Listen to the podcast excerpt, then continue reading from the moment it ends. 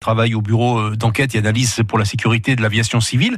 Il va vivre un, véritable enfer parce qu'il n'est pas pris au sérieux, mais lui sait qu'il a raison au fond de lui.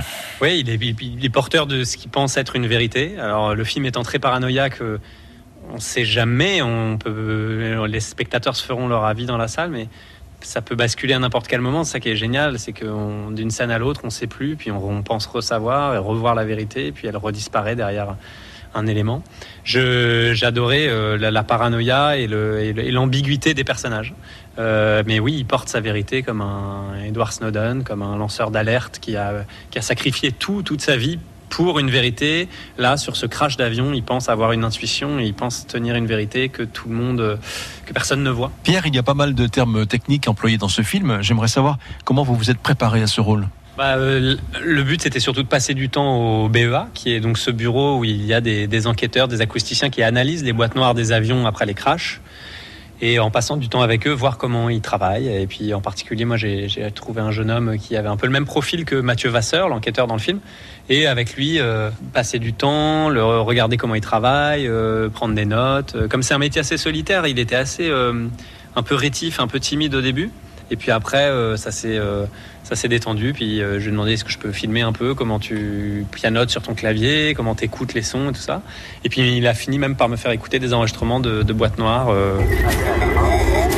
sur des accidents d'avion et tout ça. Bon, alors des choses où il, avait le droit. Hein, il y avait prescription mais voilà. Mais c'était intéressant de voir à quel point en fait ce que Yann a fait dans le film est vraiment très très proche de la réalité de ce qu'on peut entendre dans des boîtes noires, les conversations entre les pilotes et puis euh, les moments où ça bascule et où les, discussions quotidiennes deviennent des discussions de survie. Quoi. Lou, dans ce film La boîte noire, vous incarnez Noémie Vasseur, une femme ambitieuse et complètement épanouie dans son travail. Ah, pour moi, elle représente justement quelqu'un d'entièrement accompli dans son travail.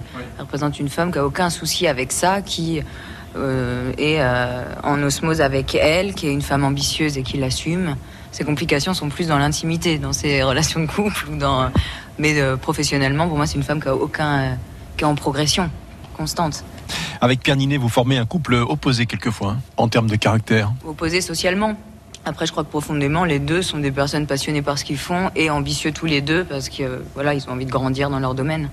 Mais elle a, des capacité euh, sociale, elle, elle, est, beaucoup plus à l'aise. On le voit avec quand elle, elle, présente des gens, elle amène justement un moment le son mari, euh, mon personnage Mathieu, elle l'amène à une soirée où lui est, a beaucoup de mal à se mêler à la foule, alors qu'elle a une aisance, euh, une aisance là-dedans. Donc en ça, ils sont opposés. Mais c'est vrai qu'après, leur professionnalisme et le côté des gens très brillants, assez implacables en fait. Il y, a une forme de froideur aussi intéressante là-dedans. Lou, je trouve, est incroyable dans le film. Elle fait ça d'une manière remarquable. C'est vraiment, ça, ça, pose aucune question quoi. On a, on a cette sensation de tranchant et en même temps de, de, force quoi. Euh, et euh, c'est intéressant de raconter des jeunes gens comme ça parce qu'ils existent, ces jeunes gens qui sortent de grandes écoles, qui sont très doués.